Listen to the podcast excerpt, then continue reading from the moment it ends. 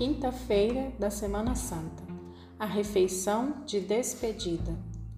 Estavam tomando a ceia e começou a lavar os pés dos discípulos. João 13, versículo 2 e 5.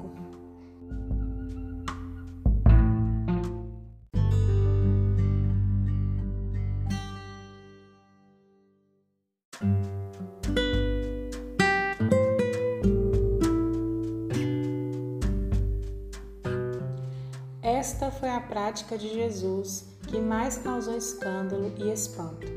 A partilha nas mesas com os pobres e pecadores. Literalmente, Jesus foi aquele que virou mesas de muitas pessoas e fundou uma outra mesa.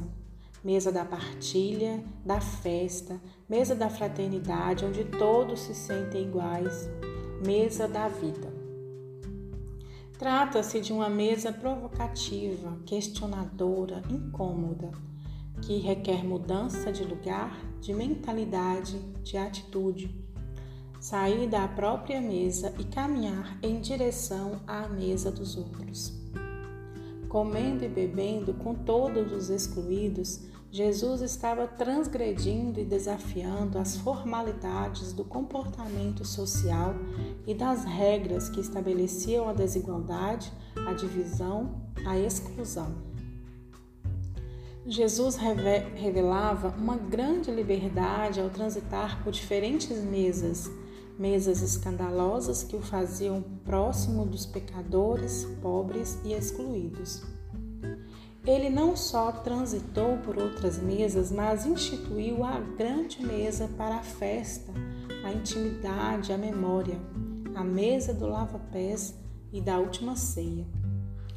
Ali, ele despojou-se do manto, sinal de dignidade de Senhor, e pega o avental, uma toalha, uma ferramenta de servidor. Jesus está no meio dos homens como aquele que serve. Despojar-se do manto significa dar a vida, sob a forma de serviço.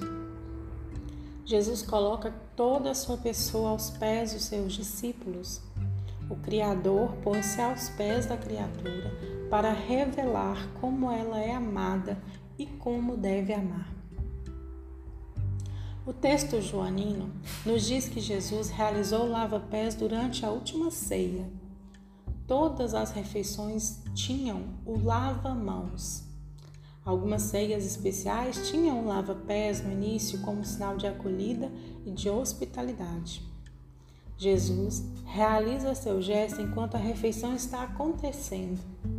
Certamente ele estabeleceu uma relação muito estreita entre o comer e o servir, melhor dizendo, entre a refeição e o serviço solidário.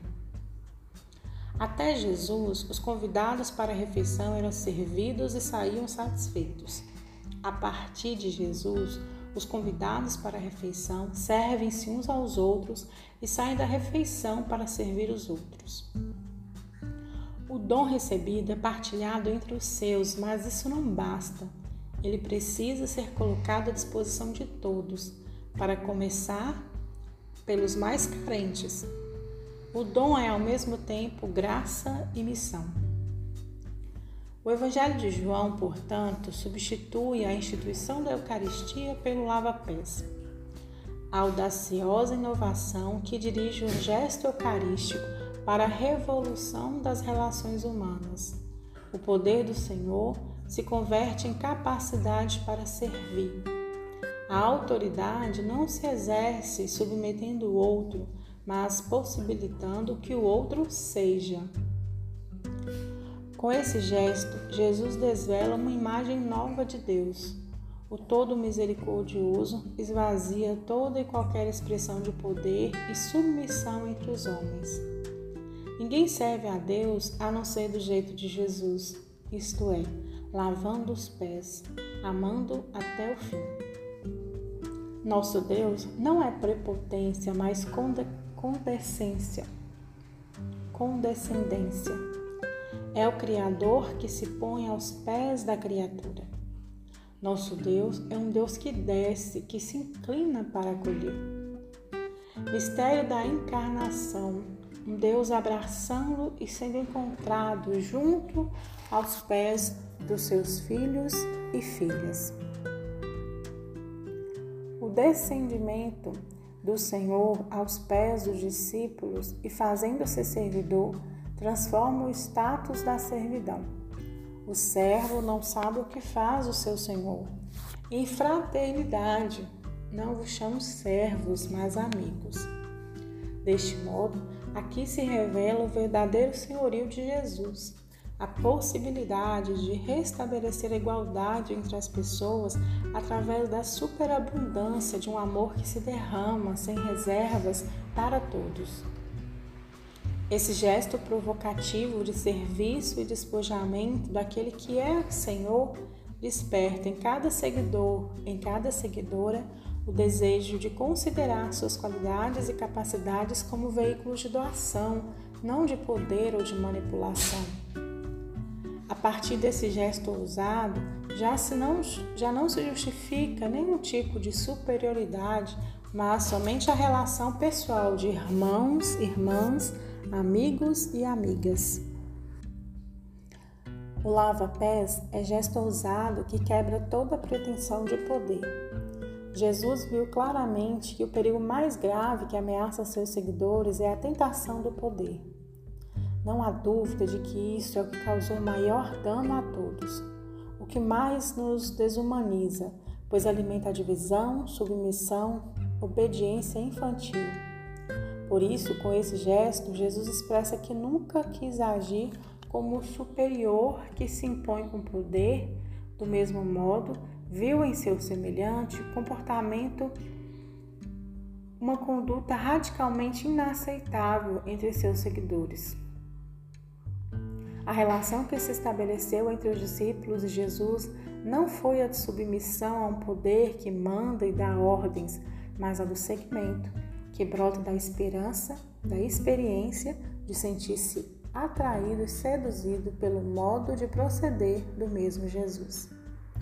Gesto do lava-pés é repleto da espiritualidade do cuidado. O cuidado é um diálogo de presenças, não só de palavras. São seres vulneráveis que se encontram. O cuidado é expressão de ternura e delicadeza, é atenção às pessoas, é gesto de inclusão. O cuidado é gesto amoroso para com o outro, gesto que protege e traz serenidade e paz. O amor é a expressão mais alta do cuidado, porque tudo que amamos, cuidamos. E tudo que cuidamos é sinal que também amamos. Cuidar é envolver-se com o outro, ou com a comunidade de vida, mostrando zelo e preocupação. Mas é sempre uma atitude de benevolência que quer estar junto, acompanhar e proteger. É ter espírito de gentileza e ternura para captar e sentir o outro como outro, como original e acolhê-lo na sua diferença. O lava-pés não é teatro, mas modo habitual de proceder e de estar no mundo. Tal Cristo, tal cristão. Na vivência do serviço evangélico, somos chamados a vestir o avental de Jesus, vestir o coração com o avental da simplicidade, da ternura acolhedora, da escuta comprometida, da presença atenciosa, do serviço desinteressado. Que é tirar o manto? Para nós, o manto poderia ser nossa máscara, nossa redoma, nossa capa de proteção que nos distancia dos outros. É tudo aquilo que impede a agilidade e a prontidão no serviço. Tirar o manto é a atitude firme de quem se dispõe a arrancar tudo o que possa ser empecilho para melhor servir e mover-se despojado em direção ao outro. É optar pela solidariedade e a partilha é renovar a vontade de incluir o outro no nosso projeto de vida. Precisamos levantar-nos da mesa cotidianamente. Há sempre um lar que nos espera, um ambiente carente, um serviço urgente. Há pessoas que aguardam nossa presença compassiva e servidora, nosso coração aberto, nossa acolhida e cuidado amoroso. Ora, Se não nos livrarmos do manto, torna-se difícil realizar gestos ousados e criativos. Sempre teremos pés para lavar, para lavar, mãos estendidas para acolher, irmãos que nos esperam, situações delicadas a serem enfrentadas com coragem. A mesa da vida aponta para a direção da gratuidade, da alegria, do convívio, do amor e da comunhão. É preciso sentar à mesa para renovarmos as forças e redobrarmos a coragem de nos levantar e, na humildade, sem manto, servir com amor do jeito de Jesus. Levantar-nos da mesa, sentar-nos à mesa, movimento de partida e de chegada, mesa que se projeta para o serviço, mesa que se faz memória festiva, mesa do encontro e da partilha. Junto à mesa, prolonga-se o gesto provocativo e escandaloso de Jesus. Isso é viver a Eucaristia no cotidiano da vida.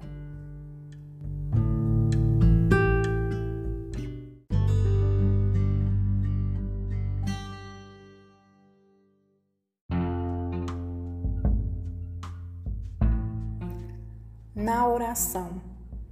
Texto bíblico, João 13, do 1 ao 17. Não podemos esquecer que na origem daquilo que celebramos neste dia houve uma ceia de despedida e que somos convidados não a um espetáculo, não a uma representação, nem a uma conferência, mas uma refeição fraterna. E, para participar da refeição, a primeira exigência é ter fome. De que tenho fome? De que tenho sede? Como posso vivenciar no cotidiano a beleza e o cuidado revelados no gesto do lava-pés? Boa oração.